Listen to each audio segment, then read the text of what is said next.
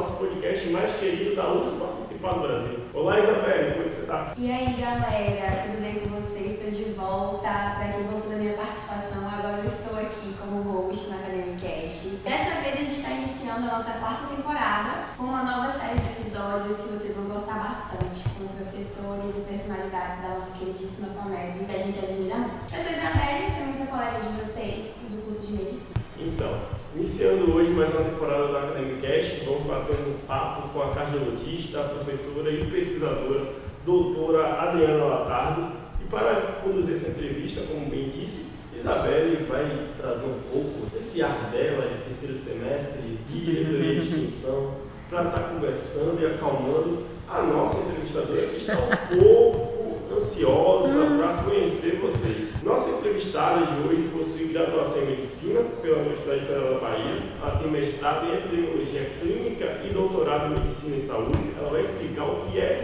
que seria esse mestrado em Epidemiologia Clínica para quem não conhece.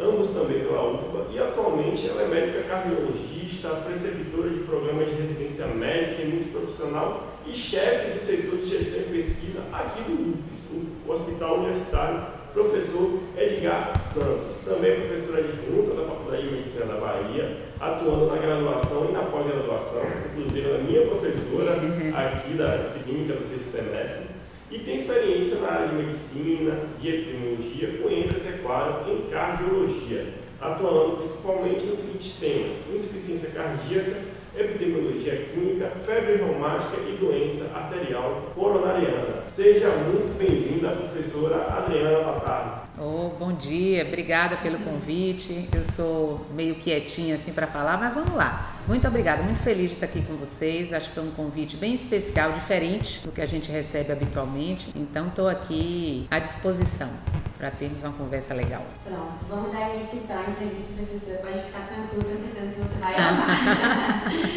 então, para a nossa primeira pergunta, vamos back to basics. A gente uhum. queria saber um pouco de como surgiu seu interesse na medicina, seguir carreira como médica, fazer a na verdade, eu acho que foi um desejo, eu não me lembro exatamente se foi implantado por pai e mãe, não, embora pai e mãe desejem, né? Mas não havia ninguém na família, realmente não havia, nem parentes mais distantes, que minha família é metade daqui e a outra metade de Minas Gerais, né? De várias cidades de Minas e não havia. E eu me lembro assim, lá para os meus 6 a 7 anos, falando que eu ia ser médica. Não sei de onde eu tirei isso não. E fiz vestibular muito nova, né? Eu tinha 16 anos e tinha isso na cabeça, fazer medicina, fazer medicina, mas sem muita convicção. Entrei na faculdade na UFBA e pensei em mudar no primeiro ano, aquela aquela síndrome do primeiro ano que eu acho que todo mundo fica meio isso, meio meio decepcionado, meio sem saber o que virar, né? E eu não tinha ninguém para fazer essa orientação. Meu pai era engenheiro, minha mãe bióloga e meu pai tinha uma, uma, uma, influência muito forte em todos os filhos, né? E eu pensei em fazer engenharia. Então, assim, apesar de eu gostar muito do que eu faço, eu gosto muito mesmo, e já fiz várias coisas diferentes, e continuo fazendo, né, entre assistência, ensino, pesquisa, gestão, que acabou sendo uma faceta aí dos últimos 10 anos de carreira, mas eu poderia ser outras coisas. Eu sempre digo isso para os alunos quando me perguntam e para as minhas filhas, que eu tenho três, né? Então, assim, eu acho que sonhos eles existem e eu tenho os meus, mas talvez talvez assim com um pouquinho mais de racionalidade. Eu acho que eu seria uma boa engenheira, por exemplo. Eu gosto muito de exatas. Eu acho que eu seria uma boa psicóloga apesar de ter minhas restrições, acho que eu seria, não seria uma boa advogada. Eu lido muito mal com as fragilidades assim provocadas, né? As fragilidades não, as ações provocadas de uma forma ruim. Então isso me toca demais, né? Essas ações me tocam demais negativas, então acho que eu não seria. Mas enfim, eu acho que a escolha foi meio que de sonho, mas não houve nada muito estruturado não. E aí resolvi ficar e fui. Cardiologia foi meio parecido também, ia ser infecto, ia ser infectologista, adorava infectologia. Antes passei pela endocrinologia e aí depois infectologia, mas eu confesso, isso foi na década de 80, né? Meu quinto ano, até quarto, quinto ano. Aí veio a epidemia da AIDS. Isso me assustou um tanto. Acho que ignorância de todos nós, né? De como lidar com o processo. E aí eu tentei pensar, pesar e tal, mas estava muito focado nesse desconhecimento que a gente tinha à época. Já havia tratamentos começando, né? Eu não vou me lembrar exatamente as datas, mas era um sonho desenvolvido na faculdade, infectologia. Eu gostava demais. Mas aí conheci cardiologia no sexto ano, com essa instabilidade emocional da infecto. Aí pronto, gostei. Muito interessante, professor. É. Então, a senhora desde cedo teve um interesse assim também por exatas, né? Sempre, sempre, sempre. Aliás, eu acho que era o meu melhor rendimento em escola e no vestibular foi em exatas. É importante falar isso. Eu tirei 10 nas duas provas. Ah, Na época era ah, UFBA e Católica, que era Havaiana, né? 10 fechado. E na UFBA não foi 10 absoluto, mas foi 10 relativo. A prova era um score, a nota era um score. Aí eu me lembro que eram 20 questões abertas. Vocês não pegaram isso, era um tal de um 01, 02, 04. Aí a gente, se errasse, anulava uma que acertou. Então a gente tinha que marcar o que tinha certeza. E aí eu acertei 19,7 questões de 20. Mas a nota do score foi 10. Então, assim, eu carreguei isso com muito orgulho. Ainda tenho, porque eu gosto muito de matemática. Matemática mesmo e derivada dela é estatística, né? Que é uma coisa que eu gosto muito. Eu acho que eu sempre me dei muito bem e tinha facilidade nisso aí. Que não foi definitivo para escolha profissional, por exemplo, né? E a gente vê isso isso no curso de saúde, mas vê pouco. Eu vi mais porque eu fui atrás dele. O mestrado de epidemiologia foi uma das motivações, foi isso aí. Tentar entrar mais em contato com a área de síntese quantitativa, de dados, enfim. E esse interesse por ciência? Porque matemática às uhum. vezes acaba filtrando né, pessoas que têm gosto por ciência, eu acho que química e biologia também. Uhum. Quando foi que a senhora começou a ter esse interesse mais área científica, uhum. até mesmo entrar em medicina, né? Porque a senhora acabou indo para esse caminho de pesquisa, né? Ao longo da graduação, mas antes disso já havia esse interesse? Eu acho que não, acho que foi desenvolvido mesmo pelo contato com docentes. Eu acho que aí a UFBA tem essa, não digo só a UFBA, mas a UFBA tem essa particularidade. A gente tem que às vezes ralar um tantinho mais, né? Para conseguir é, algumas coisas que são muito boas dentro da, da Faculdade de Medicina da UFBA, mas o contato com professores, pesquisadores e o interesse deles, assim, acho que é fundamental. E havia esse interesse investigativo muito ligado à exata e sim. Então, acho que puxou um pouco esse interesse para poder participar de discussões, pesquisa. Eu nem me considero assim uma pesquisadora, né, como professores. Não, eu me considero hoje, eu digo assim, eu acho que eu aprendi a, lidar com os produtos de pesquisa de uma forma, vou chamar adequada, né? Então assim, eu sei ler um artigo científico. Eu sei julgar um artigo científico. Então, assim, eu tenho um curso para os residentes da Cardio, que é de epidemiologia e metodologia da pesquisa, que eu ainda, assim, eu acho que é um curso mais voltado para eles, porque neles eu ensino a área que eles estão se especializando, que eu acho que é importante para a formação deles, né? Os de clínica médica entram quando estão rodando na enfermaria de cardio, mas se eu for estender demais, seria muito legal discutir qualquer tema, mas aí tira do foco dos meninos da carga, né? Dos alunos, da, dos, dos residentes da carga. E aí eu sempre digo isso, que mais do que saber fazer, é saber ler. Eu posso saber muito bem fazer e não preciso ter interesse para isso, mas é obrigação do profissional saber ler, né? Então, assim, e para você saber ler bem, você tem que entender sobre metodologia de pesquisa, você tem que ter alguns bons conceitos de bioestatística, você tem que entender sobre epidemiologia. Senão você não sabe ler, né? Então, para você sair da cegueira e depositar essa confiança na interpretação do outro, era, seria bom se a gente pudesse fazer isso para todos os assuntos que nós pudéssemos entrar em contato. Não vou dizer tudo que é impossível, mas mesmo esse todo que a gente entra em contato, eu entro em contato com muita coisa da endocrinologia, da reumatologia, da nefrologia. A gente muitas vezes não dá conta de ler os originais de tudo. Aí a gente tem que lançar mão de documentos, tipo síntese, né, diretrizes, guidelines, tem um olhar crítico para eles também, de como é que é o julgamento feito. E às vezes até ir lá no original.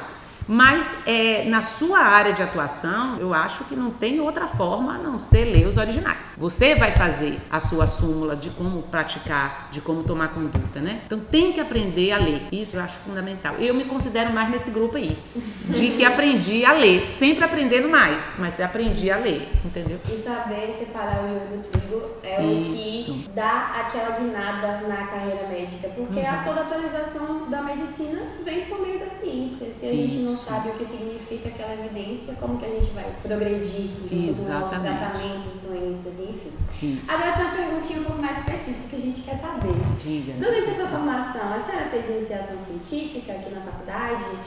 Então, não. Deixa eu ver se eu me lembro. Fiz monitoria, né? Hum. Fiz monitoria.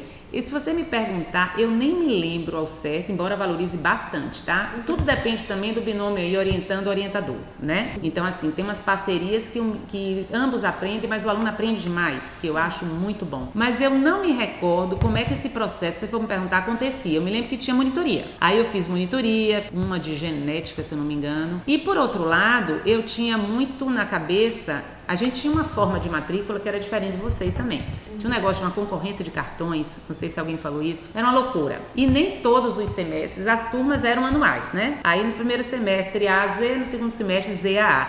E não havia número de vagas suficiente para a turma inteira. Éramos 140, 142 entrando de uma vez só. A gente está experimentando exatamente a mesma Gente, situação. aí ou você se disponibilizava para poder fazer direito e pegar os cartões e fazer um cumprimento das- da carga horária que era grande, ou então você não conseguia. Lógico que tem pessoas que mais flexíveis e tal, e eu sempre fui muito rígida no cumprimento do curricular. Mas eu tive uma experiência que foi iniciação científica. Agora que eu tô lembrando, como é que eu esqueci disso? Que não foi via UFBA, né? Programa de C, que eu realmente não me lembro como fazia para entrar. Que foi na Fiocruz, que foi espetacular. Com o professor Zilton Andrade, Professor Zilton. né? Professor Zilton, espetacular. Passei seis meses lá com ele. Teve um episódio ótimo lá de um acidente. Eu, eu cuidava da manutenção do ciclo do xistosoma.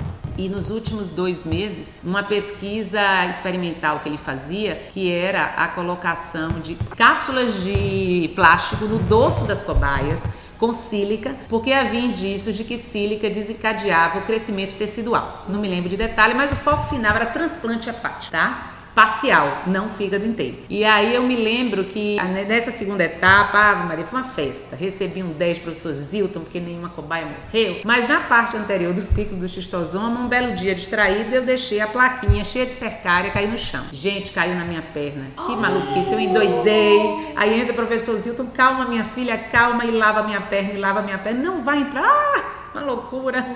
Meu Deus, se eu pegar, não tem problema nenhum, você vai ser tratada, mas será que a gente lavou, lavou? Aí. É, na época a gente usava o quê? Era o quê, Adriana? Praziquantel entrava assim, mas era oxaniquine, não me lembro aqui para não falar besteira, mas a gente usava o antielmíntico, mas não deu problema não. Mas foi uma experiência muito rica e eu fiquei com ele três ou quatro turnos por semana por seis meses. Mas não foi pro programa oficial, mas foi um aprendizado enorme. Então, uma experiência muito boa que eu acho que contribuiu muito para contar pontos aí na formação. Voltando um pouco para a faculdade, a senhora entrou em 86. Isso. Certo? Como a senhora via o eixo de pesquisa para os estudantes naquela época? E analisando hoje enquanto professora, Uhum. o que você acha que mudou, melhorou, piorou? Ah, eu acho que melhorou. A estruturação do eixo pesquisa a gente não tinha nessa época. Tinha, sim, é, iniciação científica, tinha essas experiências que a gente buscava, que os professores nos ofereciam, Fiocruz era uma delas. Havia na época também possibilidade de você fazer pesquisa clínica, que também não era tão frequente em outras instituições de saúde. Não havia, por exemplo, é até uma coisa que a gente explica muito aqui aos pesquisadores que não são do UPS e querem coletar dado no hospital. Não pode, porque em 2008 veio a lei do estágio que a questão de pessoas estarem em locais sem vínculos oficiais. Então elas têm que ter estágio, tem que ser bolsa, estágio tem que ter auxílio alimentação e tal. E na época não havia essa regulamentação, então a gente podia ir para outras instituições de saúde fazer pesquisa clínica ou fazer pesquisa experimental ou translacional na Fiocruz, por exemplo. Então havia sempre as iniciativas menos ampliadas do que hoje, mas é, não me lembro de ter essa, essa estruturação. Então eu acho que melhorou, a oportunização ela é maior hoje, sem dúvida nenhuma, inclusive com fonte de bolsa. Esse ano a própria UPS EBC lançou também um programa, além do da UFBA, que já é ótimo. Vai lançar no que vem o de inovação tecnológica, de bolsas de IT para estudantes, bem como eu espero repetir bolsas de iniciação científica, então você aumenta as possibilidades. Mas mesmo antes dessa coisa da, da- do UPS, EBSE, UPS, UFB, EBSE, estruturou muito nas últimas décadas, então eu acho que melhorou. Eu acho que a gente tem que estar atento só para não banalizar o processo, né? Eu acho que o estudante tem que aprender no eixo da faculdade e no que a universidade nos oferece, além dos programas outros, permanecer e tal, né? Mas eu acho que melhorou. Uma pergunta, até trazendo um, pouco dessa questão que senhora trouxe, né, enxerga o valor da ciência para o médico, ser uma ferramenta para entender né, quais são as evidências e filtrar aquelas que podem ser utilizadas na sua prática clínica. Isso. Como a senhora enxerga assim, tipo, essa introdução da medicina baseada em evidências no currículo, né? Como é que seria feito? Porque às vezes eu tenho a impressão quanto aluno que muito da, da responsabilidade né, do, do, pensamento científico é dado para a construção de trabalho do curso, né, o TCC. Isso não necessariamente vai direcionar a gente enquanto aluno para entender como é que a ciência funciona como ferramenta para a gente utilizar diretamente na prática médica. Uhum. A depender até da área que você está fazendo o seu trabalho de curso, não são, não são nem temas tão médicos assim, né? Você não está avaliando alguma evidência em cardiologia, uhum. você não está propondo alguma revisão, sei lá, em psiquiatria, é algo muito assim de nicho, de pesquisa primária, né? é algo tão prático assim. Como é que a senhora enxerga esse ponto?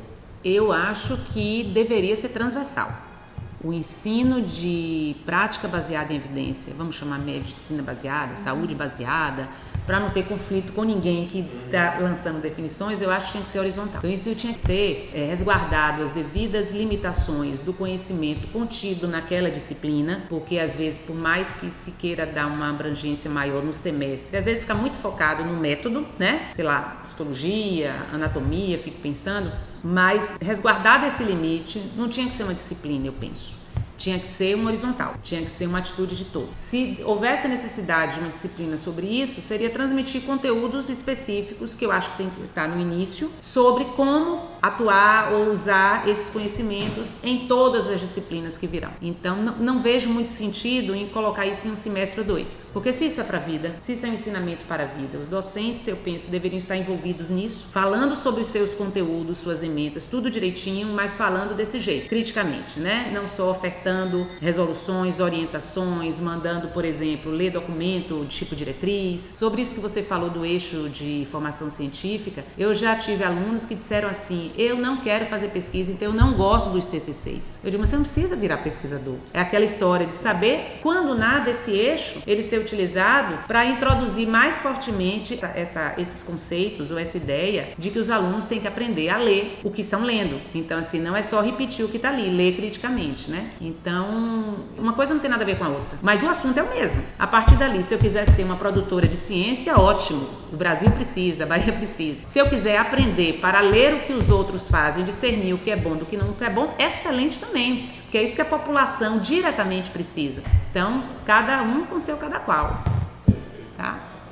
Eu partilho muito dessa opinião da senhora. Uhum. Até eu acho que eu sou um pouco mais, assim, polêmico, porque eu sou a favor, talvez, substituir o trabalho como plano de curso uhum. por algo assim mais voltado para uma escolha é, de uma determinada área, assim, onde o estudante iria estudar as evidências dela, sabe? Entender, uhum. ler aquele artigo e trazer em um semestre, em dois, três, aquela avaliação, não sei, por exemplo, em nefrologia, em um determinado semestre você tem que buscar avaliar estudos de diagnóstico de uma área de seu interesse. Então, uhum. Então você iria estudar e apresentar algum seminário naquele semestre voltado para isso. Aí depois você iria para estudos é, prognósticos, tratamento, e seria algo mais longitudinal. Eu já vi uhum. isso sendo trabalhado em algumas universidades americanas e achei uma proposta interessante, porque não necessariamente você obriga a pessoa a produzir algum produto científico, né? Uhum. um, um trabalho científico. Uhum. Mas você dá ferramentas a ela para dentro de uma área de interesse, ela produzir algo voltado é, para estudar, na verdade, algo dentro da perspectiva de medicina mais de evidências, mas uhum. para aquela área de interesse dela. Sim, sim. É algo que eu vi, mas não sei como é que seria reproduzido aqui no, no Brasil. É, eu acho que é, talvez abrir possibilidades de você ter um trabalho que é exigido, um trabalho de conclusão, né? Aí está dentro lá do, da, do, do que se exige para a formação da graduação, mas abrir essa possibilidade, eu acho que poderia sim ser discutido. Trabalhos originais, embora você não precise fazer originais, você pode fazer uma revisão da literatura, né? Dependendo do departamento, só revisão sistemática, outros pegam de integrativa, de escopo. Eu, no fundo, não vejo muita diferença, né? Ou é sistemático ou é não sistemático, né? Assim, se eu não sigo sistemático, ou seja, eu faço, você reproduz o que eu disse que fiz, você acha a mesma coisa, considerando as mesmas datas, então tem alguma coisa errada. E isso funciona assim mesmo. A diferença é se você você não fez o que eu exatamente eu fiz. Às vezes não sai na busca eletrônica, sai na referência de um artigo lido na íntegra. Então você tem que fazer exatinho como eu fiz ali. Tá? Mas enfim, eu acho que abrir possibilidades para o interesse científico do aluno. E, lógico, ofertando, assim, os docentes, ele tendo essas variações de seus interesses também para ser uma coisa alinhada. Agora, é, acho importante sempre ter contato com esses conhecimentos para que o aluno desenvolva, porque esse é um conhecimento muito importante, além do conhecimento de temas específicos da área de medicina. Perfeito. Mudando um pouco de assunto, de tema, Tá. eu vi né, que toda a sua graduação, sua formação foi aqui na UFBA, né, aqui na Bahia. E não sei se a impressão que eu tenho, né, é, vendo assim, colegas projetarem o futuro deles, mas muita gente hoje em dia está com esse pensamento né, de fazer faculdade em outro estado, né, fazer é, residência principalmente em outro estado. E eu queria entender, tipo, do ponto de vista da senhora, o que motivou né, a senhora ter ficado aqui na Bahia, ter Uhum. feito toda a sua formação aqui, e o que a senhora percebe né, que ainda vale, porque ainda vale muito a pena a gente fazer nossa residência, nossa pós, aqui na UFBA, no UPS, defenda a, a Defenda nossa, a permanência? a nossa instituição, né? Ó, deixa eu falar de 30 anos atrás, né? Que é o tempo que eu tenho de formado. Eu fiz. é, na época não havia esse afã para graduação, não. Mudou mesmo. né, Tenho. A gente não saía para graduar fora, não. Só quem tinha família. Ia morar por aquelas bandas, seja lá onde fosse, né? E eu tinha família em Minas. Cheguei a pensar em fazer. Minha família, meu pai toda de Minas. Fazer o FMG, mas não me interessei. Na residência, eu fiz e passei na USP. Essa é outra coisa interessante. Fui chamada de doida porque não fui, né? Passei na USP São Paulo, que foi o único local. O pessoal saía em novembro e só voltava em dezembro, no sexto ano de medicina. E aí saía no itinerário de quase três semanas fazendo N provas. Eu não, isso eu não quero pra mim porque eu não vou sair daqui tão fácil. Porque eu não queria sair. Aí eu falei, não, qual seria o único lugar que eu sairia se passasse lá e cá ou não passasse aqui e iria? Seria a USP Capital. Na época a gente fazia prova direto para a especialidade quem quisesse. Então a prova de cardiologia já já estava aprovada no pacotão. Um ano de clínica médica, dois anos de cardiologia e eu passei. E aí me matriculei lá e fui para moradia dos residentes, que eu não tinha ninguém em São Paulo, ia para moradia, abri conta no banco estadual, que eu- na FAPESB a gente tinha que ter nome, FAPESP, e no banco estadual Banespa e tal. Quando chegou três dias antes da desistência sem ônus ou sem multa, algum tipo de multa, não pode fazer prova de residência nos próximos tantos anos, eu fui lá e desisti, liguei pra moça, já tava, eu tinha feito uma viagem com o namorado na época de carro. Fiz a primeira prova, depois a segunda prova foi férias, de carro, já tava de férias, foi a segunda etapa, foi janeiro, parece fevereiro, e não tinha saído a prova daqui ainda o resultado. Já tinha feito também. E aí desisti. Ah, e assim, eu confesso que durante, sei lá, alguns dias quem descobriu me chamava de doida. Você tá apaixonada por alguém, não quer ir. E um monte de coisa que eu ouvi, ouvi. Eu, não, eu não queria e no final eu não queria fazer. Então a minha primeira defesa é de você ouvir o que você quer fazer. Eu não queria ir. Pensei nessa época, ah, de repente eu vou no mestrado e doutorado. Que eu, por que, que eu quis fazer mestrado e doutorado? Porque eu sempre quis fazer. Não tinha motivo, não. Não tinha nem ganho salarial na época, quando eu já era doutora, né? Que esse negócio de titulação dentro do médico de hospital universitário federal, não tinha nada disso. Por quê? Porque eu queria. Eu queria ser mestre, depois queria ser doutora. Às vezes as motivações são pessoais e íntimas. Eu queria que alguém me perguntasse, digo, ah, eu tenho mestrado. Olha que massa, a Adriana tem mestrado.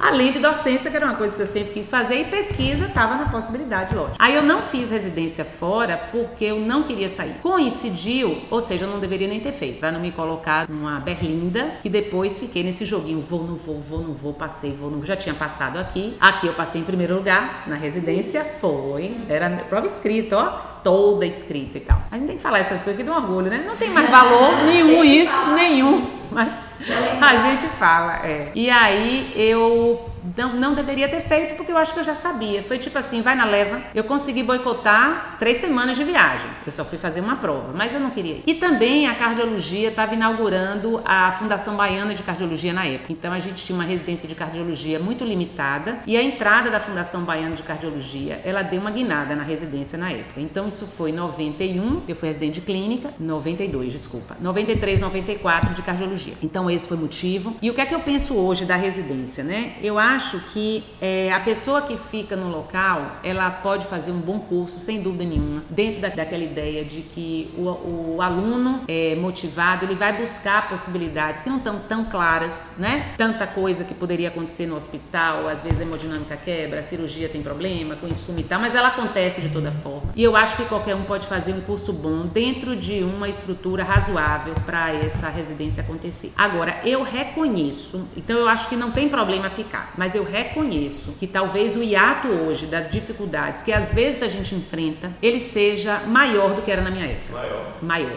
o hiato, quando existe a dificuldade. Então, por exemplo, se eu tenho problemas para acontecer um procedimento de alta complexidade aqui e ele não é resolvido em uma semana, ele vai ser resolvido em três. Se você tiver em outros locais melhores do que a gente, em diferentes domínios, eu acho que isso acaba perdendo um pouco de tempo mais para quem está aqui.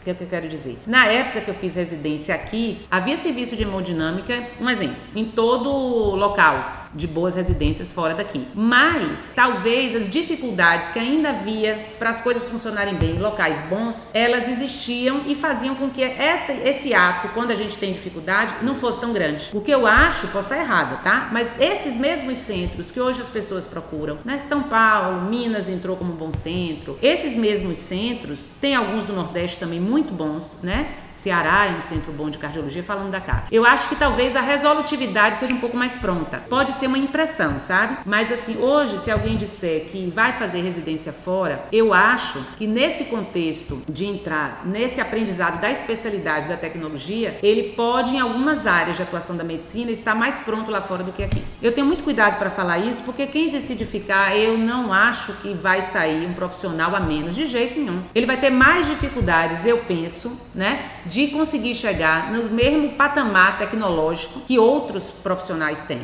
mas em conteúdo, em possibilidades de fazer articulações, se for o caso, fora do seu ambiente da universidade para poder ter esse conhecimento, é possível fazer aqui. Então, se você for perguntar uma filha minha, que eu tenho uma filha médica, está fazendo residência, né, de clínica médica aqui, vai tentar fora quando fizer a especialidade. Ela me pergunta, eu digo vá, porque ela quer ir. Eu digo vá, porque eu acho que vai ser uma experiência boa, né? Veja se você tem uma, uma potencial perda aí, que eu acho que não é perda também, é de a pessoa não estar inserida já no início, no contexto de trabalho, se ela quer voltar. Mas eu penso que isso se recupera. Uma coisa é você passar 10 anos fora, 15 anos, outra coisa é passar 2, 4 anos fora, né?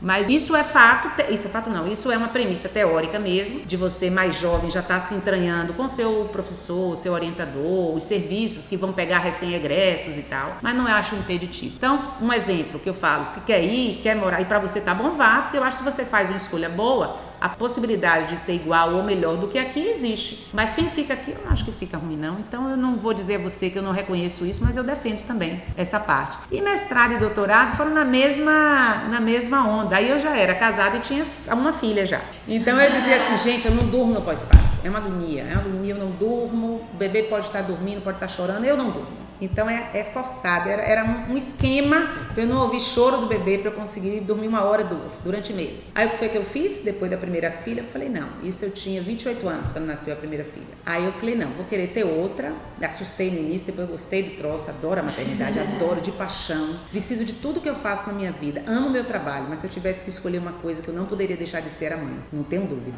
Então, assim, na segunda eu falei, não, vou fazer o mestrado. Quando eu entrar no mestrado, eu vou engravidar. Porque já que eu não durmo mesmo, eu vou estudar e escrever a dissertação. Dito e feito. Eu entrei, dito e feito. Eu entrei em 99, defendi no final de 2000. Minha filha nasceu número 2 em dezembro, novembro de 99. Doutorado, a mesma coisa. Falei, o quê? Não durmo? Decidi ter outra? Vou fazer o doutorado, vou engravidar. Planejamento. Já que eu não durmo, é isso, é coisa de doido isso. É, enquanto deixava ali quietinho, eu escrevia, tinha noites que não valia nada a pena. Uma dica é não jogar fora, aprendi com o Antônio Alberto, um banco de parágrafos. No mestrado ele foi meu orientador, nunca jogue fora. Alguma coisa você pode prestar dali, põe a referência e tal. E eu tinha um banco de parágrafos. Tinha noite que só escrevia coisa para banco de parágrafos. Mas ia lá às vezes e pescava. E tinha noite que eu estava inspiradíssima. Porque eu escrever é um ato momentâneo, assim. Eu, comigo é assim. Eu posso estar com a cabeça pronta, hoje estou tranquila, não sai nada que preste. E um dia sai, você tá rápida e tal. E aí eu fiz isso. Aí eu tive a terceira gravidez, entrei em 2002 no doutorado. 2003 engravidei do primeiro, terceira gravidez, perdi três meses depois. Final de 2002 para início de 2003. 2000, não. Foi em 2003. É. Final de 2003, eu tinha perdido a terceira gravidez e engravidei da quarta, que é minha filha número 3, que pariu em 2004. Pariu em 2004 e eu defendi o doutorado em março de 2006. O quarto No dia faltou o PHD. É, agora não tem mais jeito, nessa idade não tem mais Aqui não sabe mais nada. Mas o plano foi esse. Não, não durmo, tá na hora de parir. Aí todo mundo, Adriano, eu digo, dá certo, faça isso. Porque se aproveita o tempo. E assim, eu não sei se tem a ver com ser ariana ou não, eu lidava muito mal com o tempo livre. Eu acho que é uma permissão de você relaxar. Hoje eu lido melhor, mas eu ainda sou um vulcão dentro de casa. Então, assim, eu tem horas que ataca, que quem tá entre quatro paredes comigo, para, mãe, para. Que eu fico agitando a casa, fazendo, procurando coisa para fazer, botando gente para fazer coisa, isso é horrível, né? É, é você projeta no outro, é terrível, é terrível. Minha mãe faz o mesmo. É, é terrível isso. Então, assim, foi um descarrego de energia no pós-parto que funcionou. E aí, pronto, cumpri tudo no prazo certo. Então, mestrado e doutorado já tinha esse lance familiar, não tinha vontade de sair também. Aliás, eu acho que eu nunca tive vontade para sair para nada. Um dia, quem sabe, eu até vou, mas nunca tive. Eu acho que a gente pode ter, é muito trabalho, se se deslocar. Depois que você é mãe, então, deixar os meninos, eu sou muito apegada à minha família, minhas filhas. São três filhas? São três. Mas consigo desgrudar delas. Tem uma que já mora em São Paulo, vai fazer graduação fora, número 2, Carolina. Forma agora, final do ano. Faz direito. Queria USP, queria, queria, queria. E fez, se preparou toda. Não é? Não é? Eu, eu fico discutindo com ela como é que esse negócio de ver lado positivo, onde eu só tô vendo negativo, ela tá certa, eu que tô errada. Mas não dava para mim, não. Não sei, acho que eu não ia abrir a cabeça nesse nível, não. Melhor lidar com pessoas que estão frágeis, porque estão frágeis mesmo, né? Situações, pessoas não, situações. Mas mas, é, enfim, então, mestrado e doutorado estava nesse contexto familiar programado, misturado com profissional e acadêmico. é isso aí. Ah, me chamo de doida, número dois, a doida. É. Quem sabe um dia vem aí colocar em prática essa teoria maravilhosa. É, aproveite seu tempo. Não dorme, vá produzir. Ficar sofrendo, todo mundo da casa dormindo e você acordado com o olho desse tamanho, não serve. Não, vou escrever. Dá angústia, dá angústia. E você vai escrever, você se sente útil, entendeu? E bota lá, exatamente. É, mudando um pouquinho de assunto, a senhora já falou que se enxerga mais como pessoa que interpreta, que tem o conhecimento Isso. sobre ciência do que propriamente uma produtora de ciência. É, então, para esses profissionais que ficam entre a pesquisa, a docência, a clínica, é, o que a senhora acha que é uma dificuldade para ficar metido nesse meio termo? Eu acho, primeiro a pessoa tem que estar tá motivada para o trabalho que estudar, hum. que significa estudar muito. Ah, então, assim, é, a prática, a teoria é fundamental. Ela sem a prática, ela se perde, né? E você nem é capaz de reconhecer se você não aprender na prática com orientação sobre a teoria estudada ou que vai ser estudado. Mas a prática sem teoria eu chamo de perigosa, ela é danosa porque você fica repetindo coisas ou resolvendo fazer coisas que podem não provocar bem ou pior, podem provocar mal para quem está recebendo o seu cuidado. Então, para você reunir uma boa assistência com produção de conhecimento ou boa leitura de conhecimento e academia, você tem que primeiro ser mobilizado para tudo isso. Não é todo mundo que tem vontade de fazer tudo, não é verdade? Uhum. Tem gente que só quer assistir, agora assista bem, assista bem. Tem gente que prefere ensinar. Professor de escolha, ele não é por falta de opção, é porque é ali que ele se enxerga. E ele é um professor que transmite o conhecimento muito bem. E ele faz um papel fundamental na vida, na formação de pessoas, na formação para a comunidade. Mas uma vez você escolhendo o trio ou a dupla, você tem que arregaçar a sua manga porque não é fácil. E eu não acho que seja só na medicina, não, ou na área da saúde. Eu acho que em todas as profissões. Eu não conheço as outras profissões, mas o conhecimento ele é muito amplo para tudo. E hoje ele é muito fácil. Então, é, é, gente, é muito fácil. Vocês não têm noção como era mais difícil na minha época e como deveria ser mais difícil na época de professor Antônio Beck, né? Porque a gente lutava atrás de conseguir, não tinha dinheiro para pagar licença de revista, nem sempre comprava os livros que já saíam desatualizados, Sim, ainda que na versão do idioma original, né? Diga. Por exemplo, ontem eu apresentei um caso né, na, hum. na clínica que foi um caso de panstopenia, né? Uhum. Aí, o que eu basicamente fiz? Fui dar uma revisada em panstopenia, a patologia, lendo o livro do texto, mas depois eu falei, pô, vou dar uma lida aqui no outro texto de abordagem. Uhum. Então, são as ferramentas que estão disponíveis hoje, né, desde um PDF mais fácil no livro texto até um up-to-date que a UFBA oferece, que permite a você ter um amplo acesso à revisão sistemática né, de, daquele conteúdo da literatura. E é um tema que as edições não são tão fáceis assim, né? Uhum. Mas graças a uma ferramenta que é disponibilizada, né, que é paga pela UFBA, facilitou bastante. E não é barata. Isso, o periódico da CAP, gente. Uhum. Aquilo ali é um, é um tesouro. É um tesouro que é subutilizado. Eu vejo que muitos alunos sequer sabem quem tem direito a. E à distância. Porque você pega lá pela plataforma Café ou CAF, você vai lá e entra pela UFBA. Nem, nem precisa, entendeu? Então, assim, é muito rico essa possibilidade. E dá trabalho, porque estudar com atenção dá trabalho. Você pode ter prazer, eu tenho prazer. Eu estudo todo dia, ou quase todo dia. Mas se eu não estou estudando formalmente um dia de hoje, que eu tenho um dia lotado, que eu termino ambulatório às seis e meia, sete horas da noite, vou ter sessão com os residentes sete e meia, eu estou estudando com eles, porque o artigo que eu botei hoje eu já li ontem. E aí pode ser que eu leia mais alguma coisa. Então é todo dia, porque faz parte do trabalho isso. Você está se atualizando. Então eu acho que a resposta é isso aí. Eu acho que é ter disposição para o trabalho. A gente, enquanto estudante, observa muito que no eixo de pesquisa, principalmente, hum. a gente tem ótimos pesquisadores, ótimos médicos, mas não são tão bons na docência. Então, uhum. para quem faz a escolha dos três, também fica um pouco desbalanceado nessa questão, uhum. sabe? E acaba prejudicando todo o aspecto da formação científica na faculdade. Sim. Os alunos ficam com aquele, hum, essa uhum. matéria, não gostei. Igual eu ouvi de colegas, porque a gente é da Liga Acadêmica de Ciências, né? E aí eu falando sobre importância, etc e tal. Aí a pessoa me disse, não, mas do que eu ouvi da matéria eu não gostei, não vou é, procurar saber mais sobre é, medicina baseada em evidências uhum. e vou simplesmente receber a evidência falar, tá, mas como é que você vai saber o que é, que é bom e o que é, que é ruim? Uhum. Quem não te garante que uma, talvez, próxima pandemia você não vai estar lá receitando cloroquina. Uhum. Então, assim, é, é muito limiar, ou muito tênue esse limiar.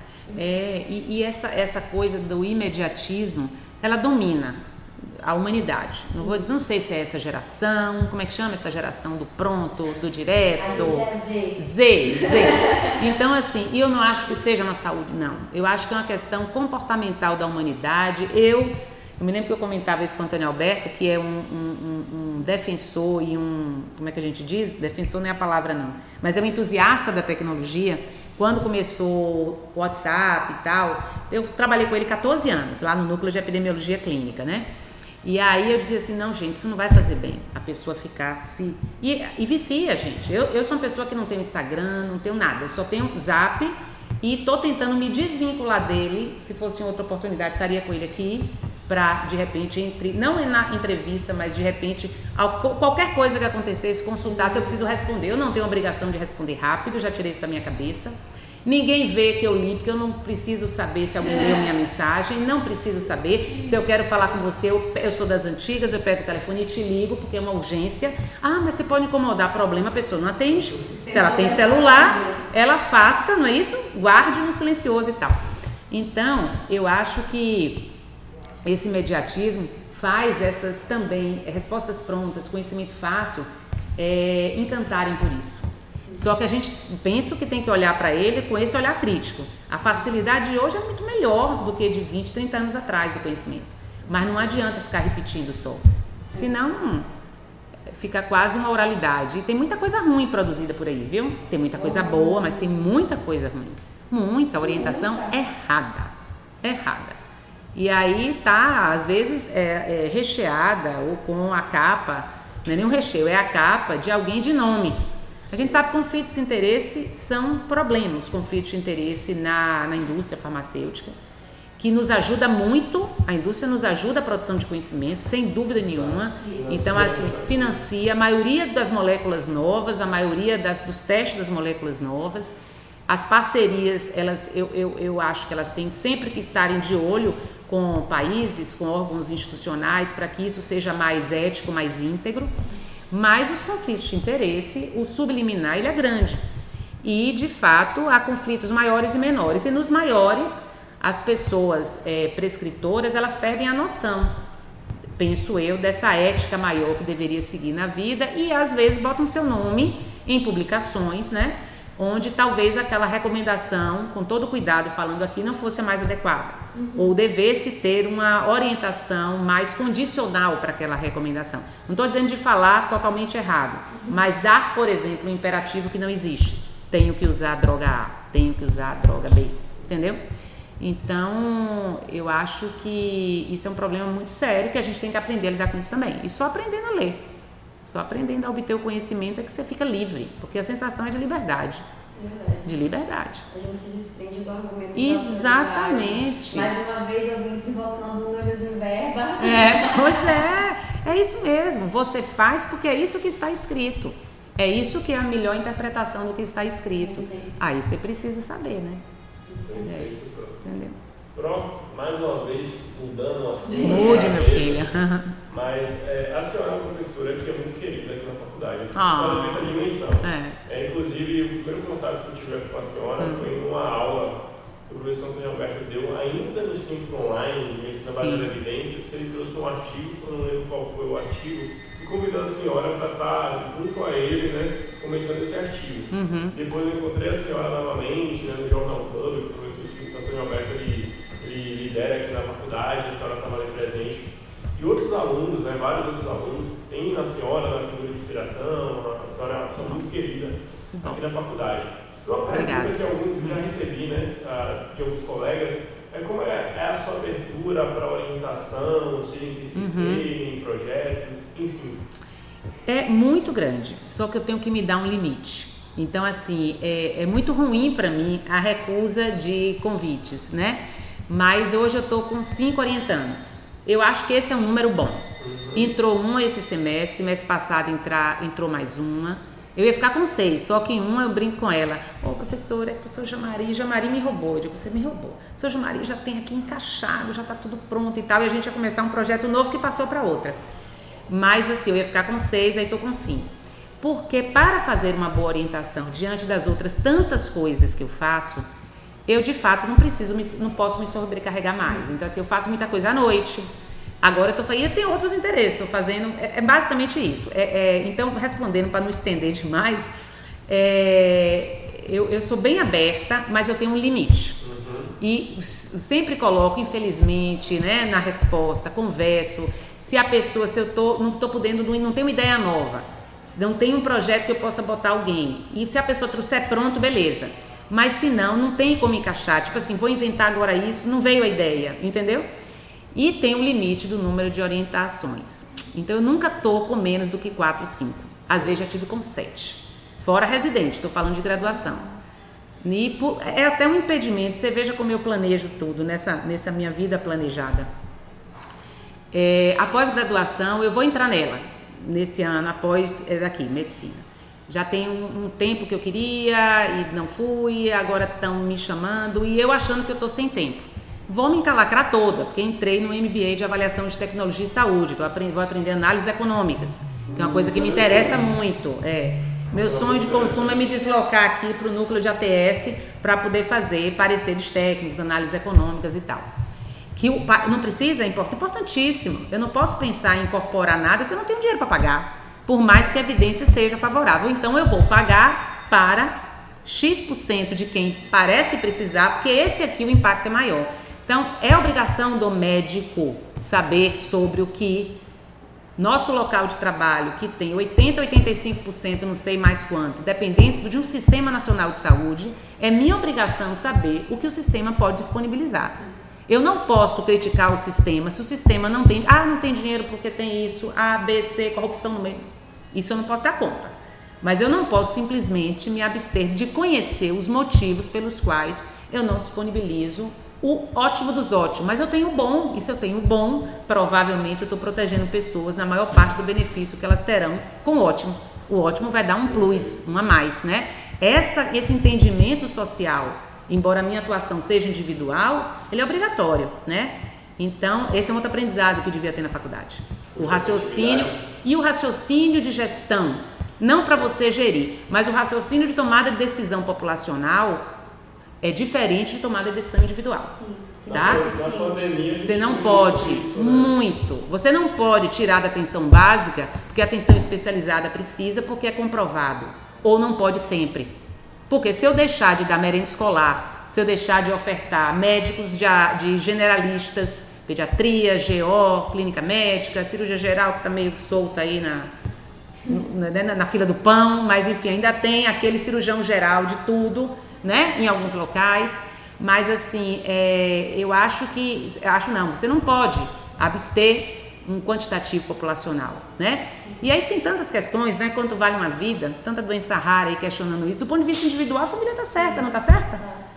Ela, ela talvez ignore que o tratamento não é lá tão bom, mas se o tratamento for bom, ela está certa em defender. Mas o gestor, e a gente pode estar na posição de cá, do prescritor, pode estar na posição da família e pode estar na posição do gestor, né? Então, eu já não me lembro porque que eu cheguei tanto aí. Foi porque mesmo que eu cheguei nessa parte. Falando do MBA. Falando do MBA. Então, assim, sobre as ocupações, né? Vou dar um exemplo. Ontem eu tive reunião desse grupo do MBA, que vai até outubro do ano que vem, é, é nacional, né? Então, online e tal, e alguns encontros presenciais. Porque tem TCC, tem prova, tem tudo. Que foi de 5 e meia até as 8 horas da noite. 8 e meia eu comecei uma reunião com a aluna, a do TCC1, para ela estar tá finalizando o projeto. Então, isso está fora do meu horário de trabalho. Então eu sinto muitíssimo, minha disposição é sempre grande para ensinar qualquer tipo de coisa, porque eu adoro, né? Mas eu tenho que dar um limite, senão eu não vou dar conta e não vou ser legal. Não vou ser orientadora, que vou fazer um bom binômio aí com orientando, entendeu? É, é, exatamente, né? A gente tem que reconhecer os limites, né não? Então. Senão é. cai até no que a gente estava criticando agora. Exatamente. Ou o, o, discurso que eu ouço muito, viu? Critico do início ao fim. Não, professora, eu vim aqui porque para a senhora me tirar essa dúvida, sempre disposta, mas o argumento é: meu orientador é muito ocupado. Eu digo, como eu. Como todos que trabalham de manhã, de tarde, muitas vezes de noite. Quem se propõe a orientar, tem que orientar. Se não souber orientar naquele tópico específico, porque pode acontecer, e aí depende de como cada um atua, né? Vai pedir ajuda. Mas ele tem que estar junto do orientando. Ô fulano, será que você pode ajudar aqui, meu orientando? Não entendo muito bem dessa parte metodológica. Será que não é verdade? É um binômio, gente. É um binômio. Eu vejo assim. Né? É isso aí, tá vendo? Meu Deus, quando que acaba o trabalho de esses orientandos aí? É, pois é. Meu Deus, vem a vaga. É, é. uma ligação, eu não ligo para ligações, não. Vamos é. os orientando da senhora aí. É. Olha, ó. Vamos pôr igual não, pessoal. É. Preservar o animado. É. Oh, meu Deus. Falando um pouquinho sobre outras atuações da senhora. Tá. É, a gente quer saber um pouco da atuação do núcleo de epidemiologia da faculdade, quais são os trabalhos que vocês desempenham aqui, como que anda esse eixo. Você fala aqui do hospital? Isso. É do setor de pesquisa, Isso. gestão da pesquisa. Aqui a gente faz basicamente um trabalho burocrático. Uhum. Os colegas reclamam, reclamam, mas todo mundo já está acostumado. É só seguir a regra que funciona bem. Regras, porque são normas da pesquisa em seres humanos, resolução 466, suas normas operacionais, a questão de não poder participar pessoas externas do hospital da coleta de dados aqui, se não se entrar com ação contra a instituição ganha fácil. Trabalhei seis meses, segunda, quarta, sexta, coletando dado. Para que, que você diga que o menino é legal, a menina é legal, que não vai entrar? Não existe isso. Existe o que é regra, né? o que é lei. Aqui a gente faz esse papel de execuibilidade da pesquisa no hospital e essas avaliações é, de execuibilidade que inclui recurso humano da pesquisa, inclui onde vai acontecer sua pesquisa, o orçamento da pesquisa. Então a gente avalia todos os projetos submetidos à gerência de ensino e pesquisa do hospital antes de irem para o CEP. O Comitê de Ética em Pesquisa aqui do hospital, que é outro órgão, tem outra equipe, outro coordenador, ele avalia basicamente o termo ético da pesquisa em seres humanos, ou TCLE, como sem assentimento, ou termo de dispensa. A gente avalia os outros documentos.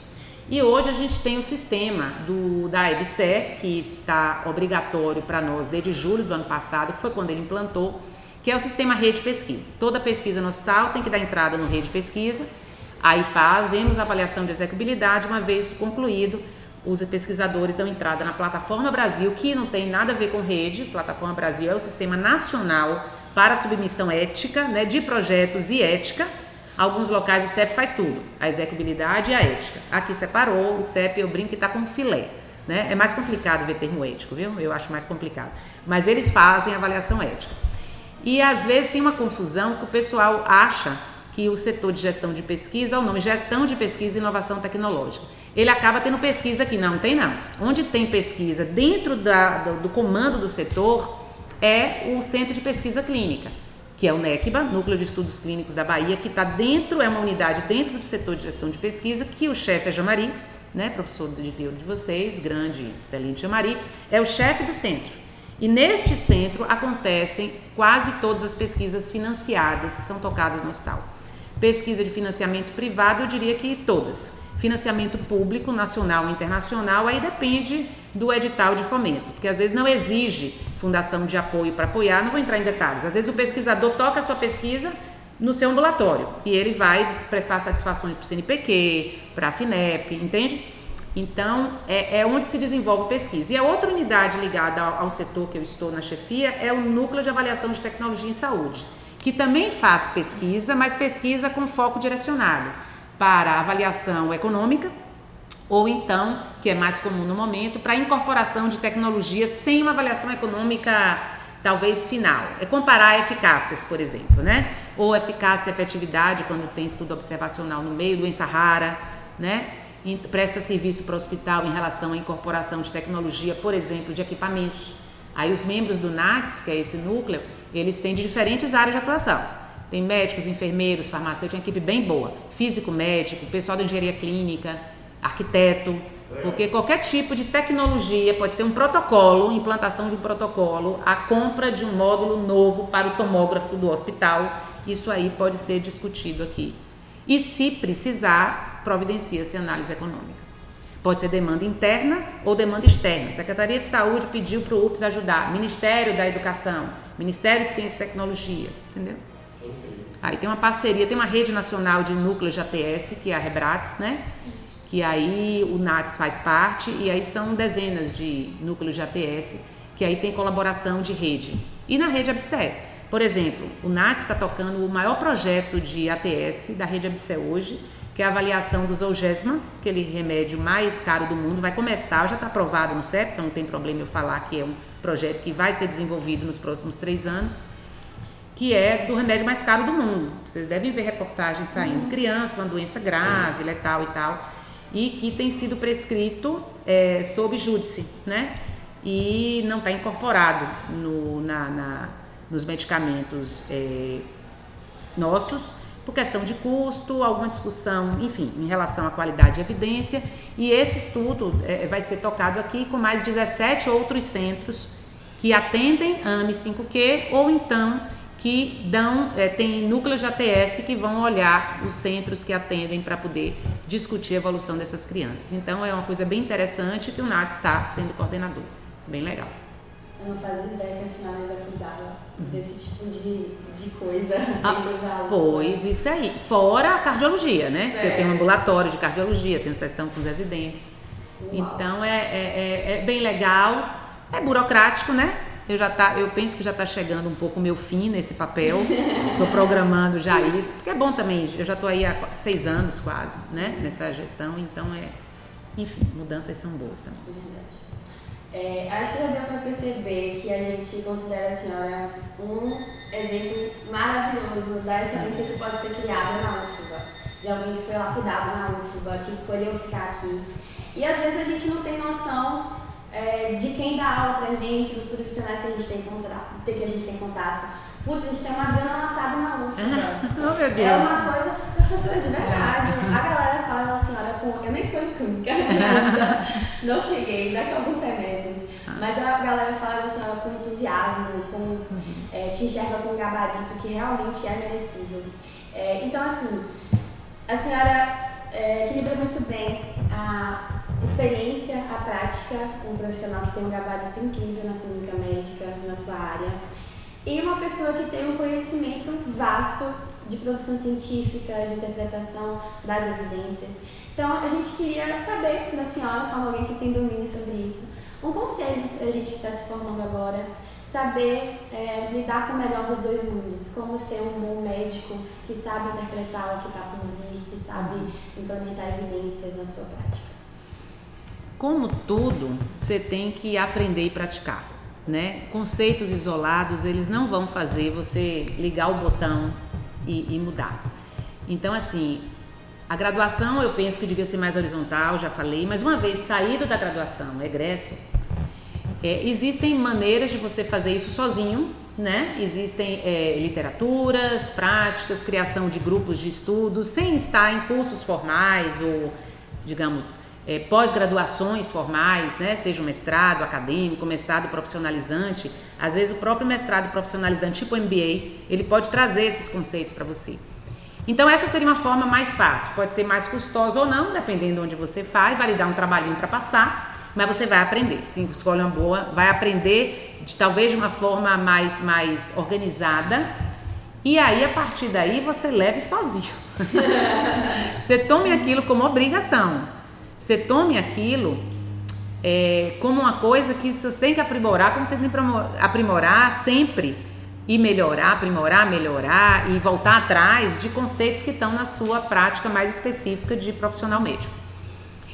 E também vale, é, independente de você entrar nesse curso, ah, não tenho tempo, preciso trabalhar, tem muito isso, né? Vai para o trabalho mesmo por uma, uma vontade e uma necessidade. Eu acho que o mercado está pegando profissional fácil até demais, mas eu vou deixar isso para uma outra discussão. Eu converso muito isso com minha filha, que é recém-formada, para ter muito cuidado com isso, né? Que a gente tem que ter uma, uma integralidade nossa, assim. Eu acho que o mundo tá, tá, tá fácil de você ferir essa integralidade me perdoe aqui, eu vejo assim. Então a gente tem que ter isso forte. Vou até onde eu acho que eu sou capaz de ir. Né? Não vou me violentar aqui nessa. Porque o mundo está banalizando, eu acho, algumas coisas que são de que você precisa melhorar para fazer bem. Fazer bem A. Já faço bem C e D, mas o B eu não faço bem ainda. Então eu preciso me aprimorar, enfim. Mas eu acho que isso é uma escolha para a vida toda e tem que ter uma, uma, uma vontade, uma perseverança.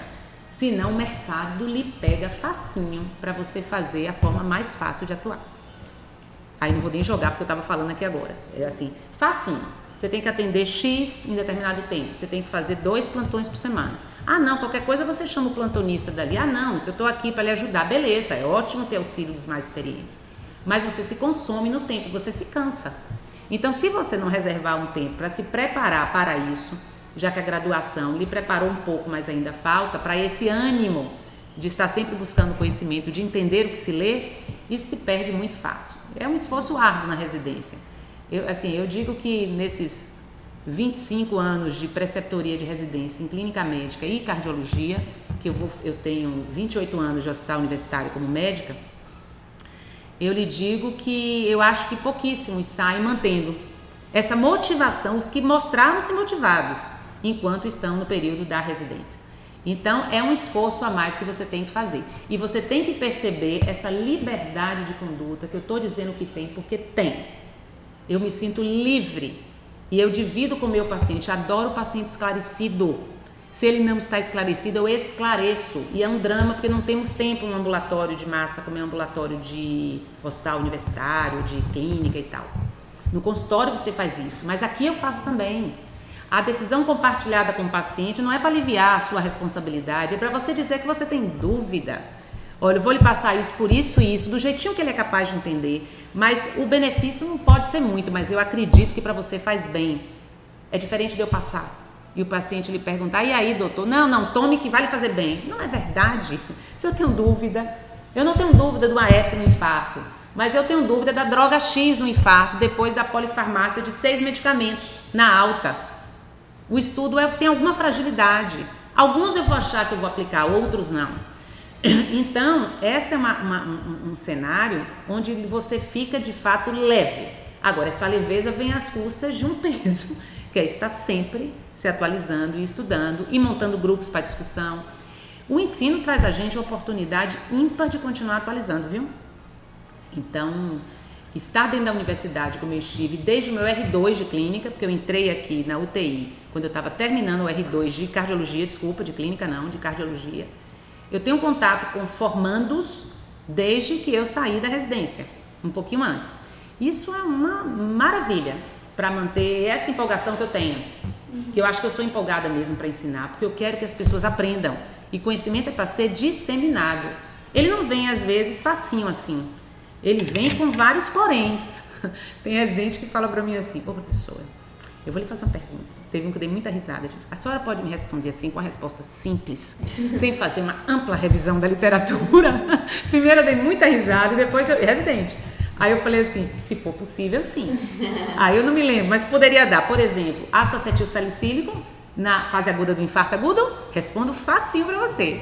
Agora, se me perguntar sobre corticoide na febre reumática com cardite moderada, eu tenho que lhe dar uma aulinha das incertezas, embora a gente faça. Difícil um cardiologista que faz na cardite moderada ou grave, mas eu vou lhe dizer as incertezas que permeiam essa conduta, pesando o risco-benefício. Aí ele, não, não, tá bom. Aí eu respondia, pela pergunta, não me lembro, eu respondi. Então, assim, tem coisas, é importante ver, outra coisa que eu digo sempre, a gente, eu sou tranquila vivendo na intranquilidade.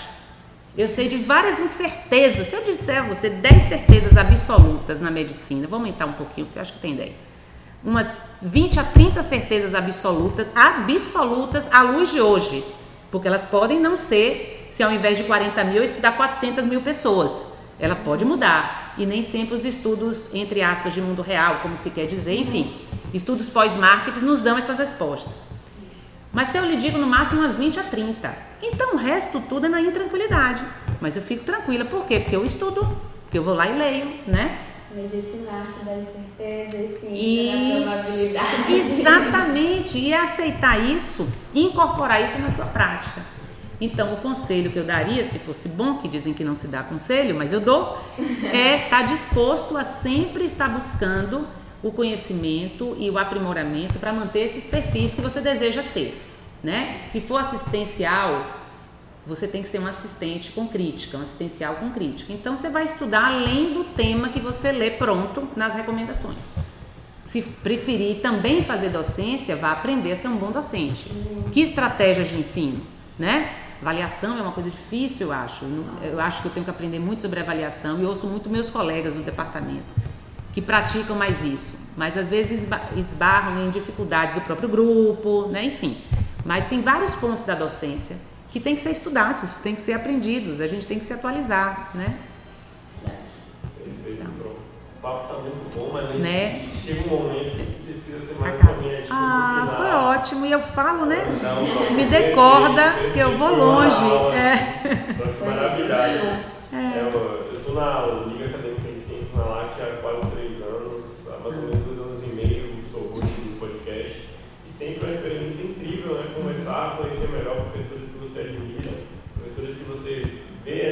figura às vezes mais de palco, né, dando aquela uhum. aula ali.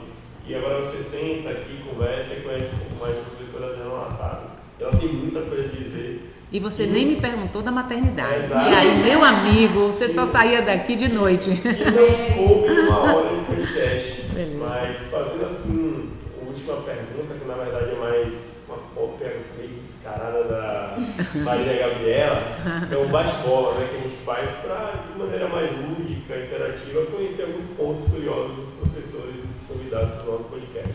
Vamos lá. Vamos lá, é bate-bola. Tá? Ai, ai, ai, tá. Vamos Eu que vem na cabeça. Exato. Tá bom. Um livro favorito? A Cem Anos de Solidão. Cem Anos de Solidão, Gabriel Garcia Gabriel Marques. Garcia Marques. Um filme? Ah, uma linda mulher. Aquilo mudou a vida da gente. Ah, Ave Maria! Eu era adolescente, aquilo mudou as nossas vidas de cinema. Um herói. Meu pai, meu pai. Ou uma heroína. É, não, meu pai. Tá. Meu pai, é. Uma música. Há tantas de Chico Buarque. Chico Vou escolher uma sem fantasia. Não conheço essa. É... Quer que eu cante? Eu quero. É um dueto, ele gravou um dueto com Maria Bethânia, fantástico. É Vem, meu menino vadio, vem, sem mentir pra você. Vem, mas vem sem fantasia, que da noite pro dia você não vai crescer. Aí vai. Hum. Aí tem a parte que Betânia entra e depois eles fazem o dueto. Ah, mas tem várias, várias dele, enfim. Então, que eu gosto muito. Música. Música? música. Não, canto, meu filho. Eu, eu danço menos. mas eu ouço música demais. É. Música. Ah, todas as minhas boas recordações, elas têm música no meio. Não. Não. Mas minha filha número 3, dei um piano para ela agora, tá tocando piano, a coisa mais linda. Ah, eu fico estudando lá, trabalhando e ouvindo Beatriz tocando piano. Muito lindo. Música. Uma matéria da medicina. Matéria? É, disciplina. Ah, eu acho. Pode ser da especialidade? Cardiologia mesmo, eu gosto demais, gente. É. Um medo. Medo de assalto, violência. Morro de medo. Morro de medo. Bem real. Muito morro de medo. Eu, eu- eu me protejo no dia a dia. Eu, eu ensinei isso para minhas filhas. É hor- horrível e bom, mas assim, de serem meio neuróticas para cargo. Morro de medo. Uma comida. Ai, bacalhau. Adoro. Uma Adoro. mania da senhora. Roer unha, terrível. É. É, eu tenho que dizer porque a unha tá aqui. Às vezes eu escondo, ó. Ó, Tem que ter um não lidar com, com. Paro, volto, paro, volto. Desde seis anos de idade. Imagina. Vou parar. Quarta, quinta E tentativa. por fim, um sonho. Ai, um sonho.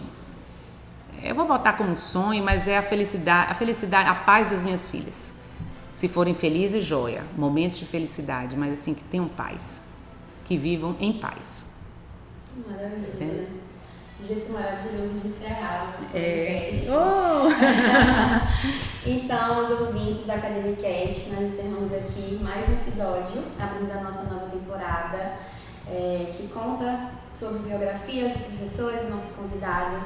Nós agradecemos muito, muito, muito a professora Adriana, que apesar do receio inicial Ah, e da né? reticência que eu devo ressaltar, é, perguntou como seria, enfim, preocupada, se tímida. É. Se tivesse filmagem, Ave Maria.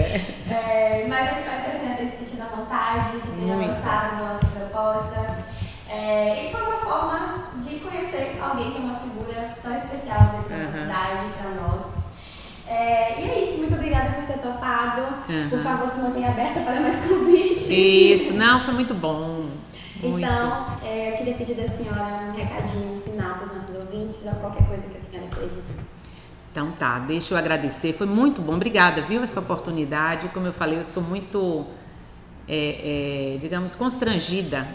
Eu acho que timidez, timidez específica. Olha que eu já estou me emocionando aqui, vocês estão vendo eu limpando aqui. Mas eu sou muito. é, não é avessa, não. É por dificuldade mesmo, né? Assim, eu não gosto desse negócio de filmagem e tal, mas a experiência foi muito boa. E, e uma vez eu engatando, você vê que eu falo, porque eu tenho histórias a contar e se eu tiver alguém querendo ouvir, é legal. E tem. E tem, né? Aí é muito legal. E eu acho que o recado, gente, é assim, é, é, é um lugar comum, né? Que eu, que eu digo sempre, que é a questão de manter-se motivado para estudar. Eu não, eu não vejo outro jeito, não. Então, assim, com todas as dificuldades que a gente pode enfrentar, a motivação para você estudar e se aprimorar e aprender é o que faz você seguir. E o que você perceber e, se puder, estar convicto que é aquilo que você quer seguir na sua vida, né? Não vou dizer para sempre, mas é difícil alguém pensar em formar-se médico se não for para sempre, né? Alguém pensa assim, não, eu vou até os tantos anos, depois não quero mais não. Mas Isso ainda não é um pensamento da nossa sociedade.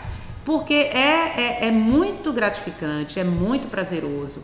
E o conhecimento que advém disso para você e para sua prática dá muito prazer também. Mas como várias outras profissões, não vou dizer que é só medicina, dá trabalho. Então levar sem esse compromisso, eu acho que pode gerar problemas, né, no futuro, não só em relação às competências que deveriam ser adquiridas, mas em relação ao prazer mesmo. Você vai se irritar com coisa que não é para se irritar. Eu não posso ficar chateado porque o paciente me pede um relatório médico, eu vejo isso, é obrigação nossa fazer o relatório do paciente. Você não tem obrigação de fazer o que você não é para fazer. Você não vai periciar o paciente, ainda não chegou a essa liberdade. Mas o médico assistente, o paciente precisa. O paciente tem dificuldades que a gente não sabe medir a dificuldade que ele encontra. Você não vai fazer o que você não pode fazer, mas o que você deve fazer deve ser feito. Então, fazer isso sem estar com raiva, sem alimentar, não tem motivo. Então, eu acho que isso é entender a profissão, colocar-se na profissão e, para fazer bem, estudar a profissão, né? E discutir, dizer que não sabe, e discutir, estudar mais. Então, eu, eu permeio tudo isso aí no estudo e na dedicação. Eu acho que é isso aí, tá? Tchau, tchau, pessoal. Tchau, pessoal. Tchau. Tchau. Mais Academicast e nos vemos no próximo episódio. Um beijo para todos. Foi ótimo. Vem, meu menino vadio, vem, sem mentir pra você.